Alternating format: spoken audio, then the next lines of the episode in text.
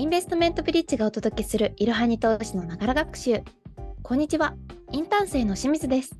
毎週木曜日は株式会社 MFS 様とのコラボエピソードをお届けします。それでは藤野 A 様、本日もよろしくお願いします。はい、よろしくお願いします。前回ですね、売却できないと、まあ、その物件です。まあ、本当のとか最大限の利益が出たとは言えない部分もありますよねとお話をさせていただきました。だから出口は大事。そしてその際ですね、流通性が重要だから。で、流通性を、まあ、担保、保証してくれるのはやはり出口売る時のローンですから、そのローン付けまでちゃんと想定して買いましょうねという話をさせていただきました。まあ、最近ですね、不動産の担保評価、非常に厳しく見るようになってますので、まあ、その点もしっかりと想定して購入する必要がありますよねという話をさせていただいております。はい。で、そしてですね、今回は前回もお話しさせていただきましたが、より具体的に物件を選ぶ話に進むことができたらと考えております。はい。物件選びで皆さんが一番気にされるのが、まあ、利回りと資産性、もうこれですね。皆さんおっしゃるんですよ。千代さん、利回り高い方がいいよね。といや、資産性、安定性だよね。その話ですね。深掘りして軸に進められたらと考えております。はい。よろしくお願いします。はい。まあ、すでにですね、コンドミニアムアセットマネジメント、あの私のあのつけた会社の名前であり、私が提唱している概念なんですけれども、その考え方からは、土地、町、建物、管理という3要素に、まあ、細分化していって、分析していって、まあ、物件選びましょうとかいう話をしています。はい。で、そしてあとは掛け算でローン融資が受けられるかどうかという話も重要だよねという話をしてるんですが、そこに点数としてもう一つ、利回りであるとか、まあ、あのコンドミニアムアセットマネジメント、物件の、まあ、構成要素のうちにも入ってくるんですけども、資産性っていう話ありますんで、利回り、資産性の関係を軸にお話しするんですが、清水さん、これってなんかピンときますか、そうですね。利回りと資産性っていう言葉は馴染みはある単語なんですが、具体的にどういったものなのかがあまり分かってないですね。ありがとうございます。あのまずやっぱり言葉の定義からなのかなと思っていて、ここではですよ、ここでは。利回りとは、まあ、そもそもあの前回もちらっとお話しましたが、実質利回りっていう言葉の定義も曖昧なんですよ。月々の管理費とか修繕積立金だけ抜けばいいってものじゃなくて、実際の修繕のランニングコストも考えなきゃいけないので、私は一旦はまあ表面利回りを利回りと置かせていただいてお話しさせていただきます。単純に、えー家賃の年額を、えー物件価格で割ったものですね。そして資産性というのは、ここでは資産の安定性という定義で使わせていただきたいと思っています。はい。で資産の安定性。安定性です。そうです。で、これちょっともう少し深掘りするんでご安心ください。で、はい。利回りが高いっていうのは、まあ、賃料がその物件価格にしては高くもらってるよねっていう話なんですよ。はい。で、物件価格がその賃料にしては安いというのを、やっぱり同じように利回りが高いって話になりますよね。えー物件価格がその賃料にしては安いが利回りが高い。はい。つそうですまり、そうなんですよ。あの、なんか皆さん勘違いしてるのが、あの、分子分母で見ていただくとわかるんですけども、分子が、分数の分子が賃料じゃないですか。はい。で、そして、それを、まあ、パーセンテージ出しますから、全体の物件価格で割るじゃないですか。はい。この分数の計算になりますから、これ、利回りが高くなるっていうのは、賃料が、まあ、相場よりも高いっていうのは、その物件にしてはちょっと賃料多くもらってるねとか、その賃料にしては物件安くないっていう話なんですよ。なるほど。これって、要は利回りが高い物件を歓迎する話になるのか。これ安定しませんよね。だって利回り高いっていうのはつまり安定しないっていう、まあ、リスクがあるから、その表面利回りの話してますけど、表面利回りになるんじゃないですかね。なるほど。そうなんですね。はい。だから、利回りが高いから喜ぶっていうのもありですよ。ただ、それはなんで利回りが高いのか。物件価格が何かあるから割安かもしれませんよ。はい賃料が何かあるから、なんかたまたま勘違いで借りてる方がいらっしゃるから高くて、利回りが高いのかもしれませんから、ただ、はいぬか喜びとは言わないんですけど、利回りが高いから喜ぶっていうのは、ちょっと正しくはないんですよね。なるほど。あの表面利回りはじゃあ毎月の家賃収入のことというよりかは、まあ、家賃収入を分子にして分母にその物件の購入価格おっしゃる通りです。まあ、購入だけでなくても、そのまあ実質の流通価格でもいいんですけども、はい、おっしゃる通りなんですよ。非常にシャープな。うんだから毎月の家賃収入が高いからといって決して、えー、表面利回りが高いというわけではなくちゃんと分母も見なきゃ利回りというのは見れないということです、ね、完璧です。そうです、そうです。あ、嬉しいです、今。よく理解できました。これがそうです。はい、勘違いして理解できないんですよ。はい。だから利回り口さん15%だからいいでしょって言われた時には待てとちょっと見せてくださいって話になるんですよ。なるほど。で結論を先に言っておくと私は利回りはあんまり気にしてないです。あそうなんですね。あのいやもちろん割安割高で買っちゃうとかあるじゃないですかそこは見ますけれども、はいはい、利回りだけで見ません。へえあの利回りが高ければ資産性も高くなるものなのかなと思っていたんですがそこには相関とかは特にないんですかね？はい。さっきの思い出してください。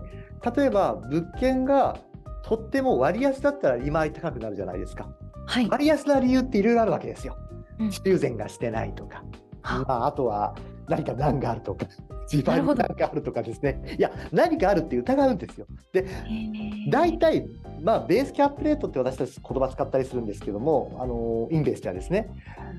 一般的な価格利回りってやっぱりあるんですよ。エリアごととかその築年数での。だから、はい、なぜその利回り、まあ、これ表面利回りになってるかっていうのをきちんと分析しなきゃいけないんです。例えばさっきも言いましたが、高い賃料を払ってくれている法人さんが入居しているんだと。はい、だったらばもちろん利回りは高いけど、その法人さん出てったらどうなるんですかなるほど。安くなっちゃいますよね。利回り低くなっちゃいますよね。そうですね。あとは修繕が今後必要になるからこそ物件価格が安いんだ。これも別に嬉しい話じゃないじゃないですか。そうですね。その後でこっちがあの修繕費用を払って修繕していかなきゃいけないっていうことになりますもんね。はい、なので先ほどちょっとお話したようにあくまでそのエリア築年数その使用の物件ベースの利回りがどれだけになるかは把握しなきゃいけないんです。はいなのでそれをちゃんと見た上で近隣物件含めてデータ見た上で、うん、適正適正じゃないとか判断しなければいけないんですね。うんありがとうございます。だから利回りが高いと資産性が低いってケースは多々あるわけでしてあの、えー、私もたくさん見てます。で、はい、資産性が低い要は安定性がないなんか危ないですよね。修繕しなきゃいけないとか。そうですよね。売れないケースも出てきますからそうすると前回お話したように売れない出口がない。最大の利益が出せない。おっしゃる通りです。完璧なタイミングでした。なので 不動産投資として失敗となるケースってあるんですよ。最大の利益を狙っていくべきなんですから。なので、前回もちょっとお話しましたが、あくまで不動産投資はバランスシート上ですよ。借金があったっていいんですよ、別に。ただ、その資産と借入金とかですね、そういったもののバランスを見た上で、含み益が出てないと、最大の利益が出ないですから、はい、そこまでちゃんとバランスシートまで考えなければいけないんです。なるほど。もしちょっとこの話ですね、あのちょっとあれ忘れちゃったって方は前回のちょっと聞いていただければですね、よろしいと思うんですけれども。はい、はいそうですね。そしたら今の話を聞いていると、今日のキーワード、利回りと資産性だったと思うんですが、資産性の方が重要ということなんですかね？私はそう見ています。資産性との兼ね合いで利回りのバランスを見てあげては利回り悪くないねっていう会話は私もするんですよ。はい。ただ基本的にはベースにあるのは安定性、資産性、できれば長く持ってほしいものです。売るにしたって出口を見るときも資産性重要ですか？ら。だから資産性軸に考えて、で篠上さん、そうは言ってもね、例えばこの物件ね、物件修繕必要だけど、直したら上がるんだよ。できるなら全然 OK です。自分自身で改善できる変数、修繕とかだったら、利回りを狙いに行っても良いですよ。はい。だから本当に可能かどうかっていうのをきちんと見極めなければいけないんですね。なるほど。その自分自身で改善できる修繕というのは具体的にどういったものになりますか？はい、私すべてやってきてるんですけども、例えば築古戸建て。はい、私も古い物件自分でリフォームしました。DIY も含め業者さんも使ってるんですけどもこれ直してあげると価格が上がったりするんですよ。へえどういったところを直されたんでしょう？もう全部直しました。屋根防水からですね、外壁塗り直しから、キッチンの更新から壁を抜いてとか、抜いちゃいけない壁もあるんで気をつけてとかですね、床も張り替えてとかですね、全部やりました。戸建て日本で戸建てが、まあ、どんどん価格が下がっていってしまうというのは木造で小さいということがまず大前提にあってそれを考えると、えー一度潰してまた新しく建てた建て直した方がまあ安いからっていうお話あったと思うんですがはい。なのに、淵野淵野屋がやってるのが、やった上で言ってます。やった上で言ってます。あそうなんですよ。だから、できるんですけども、費用対効果合わないんですよ、結構。あーやっぱりそうなんですね。そうなんですよ。あ私、毎週ですね、現場行って、現場監督みたいなことをやってですね、自分で汗もかいたんですけども、はい結局ですね、リフォーム分乗っけて売れたか売れないかっていう人件費が出なかったぐらいのレベルです。自分自身の。へえ、まなので、まあ、ちょっと話が違う話になっちゃうんで、これ以上話さないですけども、はい費用対効果あるのかって見ると、アパートなんかも同じですし、あはいと区分マンションのリノベーションなんかも同じことなんですよ。例えば、小さいワンルームなんかは、リノベーションというほどのこともできません。リフォームしました。家賃どんだけ上がるかって言ったら、そんな上がりません。そうですよちねっ。ちゃいものにだって、ちょっとよくしたって、5000円ぐらいに家賃上がって、いやいや、リフォームに3、40万、50万かかりましたって言ったら、何ヶ月かかるんだと思っとるのに。確かに。なんですよ。で、実現可能性があるのかっていうのもあるんですよ。例えば、はい。私はやってるんで言うんですが、私、マンション管理士としてもマンションのマネジメントをさせていただいてるんですね、はい。コンサルティングを。で、区分マンションの共用部分のリノベーション、あれは結構効くんですよ。外壁全部張り替えたりとか、エントランスきれいにしたりすると、家賃上がったりするんですよ。へえ。ただ、個人ではできませんよね。4ね分の3決議っていう特別決議を取るんですよ。あで私実は取るの得意なんですけど得意っておかしいかななんですけどもこういうのってなかなかできないんですよ普通は。あ、そうですよね。4分の3の賛成を取らなきゃいけない。んですよ4ですよ。分の3の人たちが、まあ、修繕費を出しますよということに賛成しなければならないということですもんね。おっしゃる通りなんです。なのでこうやって考えるとハードル高いですから、はい。点数として自分自身で改善できるからってやるのもよしですが、うんまあ、難しさも費用対効果もあ、ね、ちょっと合わなかったりすると思うとやっぱり安定的な資産性というのを軸に考えてっていうのが正しいんじゃないかと思います。なるほど。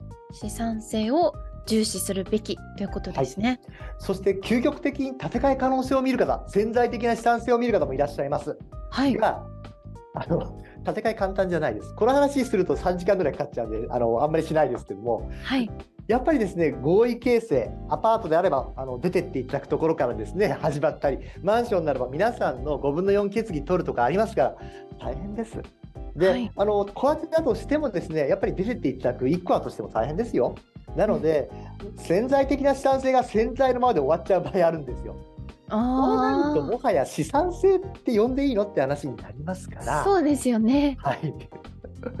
なので、やっぱりですね、不動産投資については、出口を一番常に考えるべきであって、資産性を第一に考えるのは重要なんですよ。はい。で、その出口についてはですね、まあ、ローンがつくこと重要とか、そういう話もさせていただきましたけれども、あとは利回りが高い理由をちゃんと考えて、えーまあ、利回り高い物件買うのは OK です。